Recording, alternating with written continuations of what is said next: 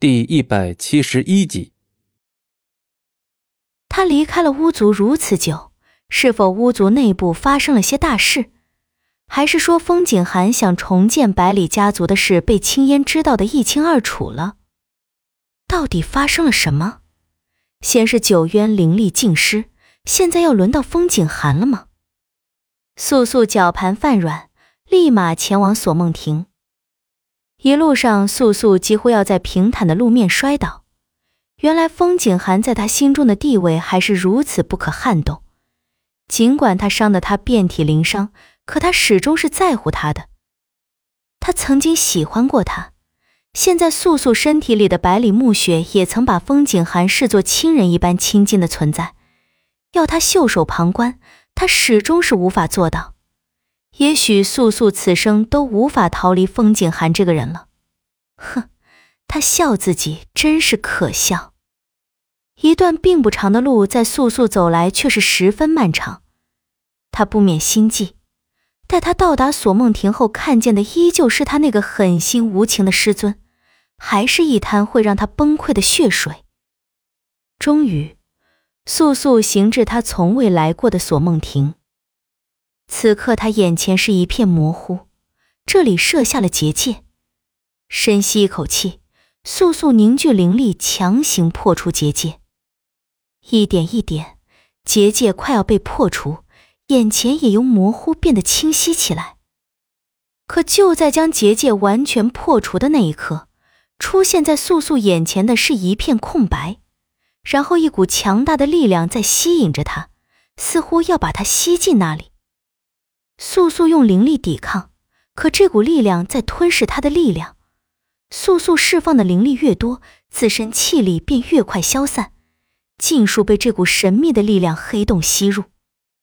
感觉到自己整个身躯都要被吸入时，素素听到一阵带有魔性的风铃声。这一下素素才意识到自己中了青烟的计，青烟将她引进了风魔灵阵中。青烟想一辈子都关注她吗？这风魔灵阵无法可破，除了大量的鲜血。风魔灵阵是巫族初创之时，天地大魔头号融赠给巫族的神物，用的是上古凶猛的嗜血兽的皮囊所制成的。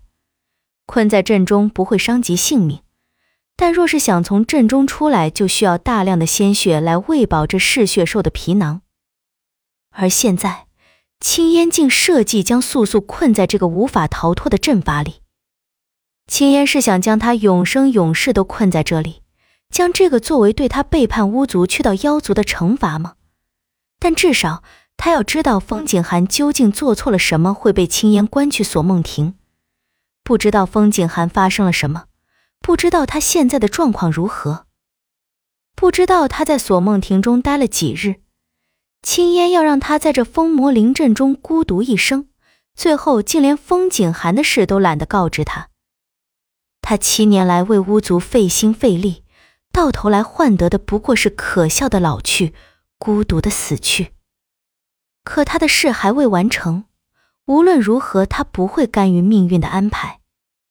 素素在风魔灵阵中四处寻找，是否有些不为人知的破绽可以让他破阵出去。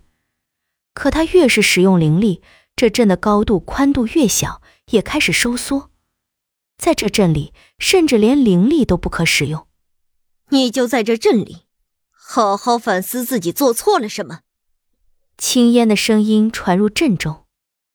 素素看不见阵法外界的一切事物，怕下一秒青烟就会消失不见，连忙开口：“长老，我只要知道师尊被关入锁梦亭中的时日。”六日，素素话音还未落，青烟就出声打断：“明日便是第七日。”素素面色已是惨白，身体也开始颤抖。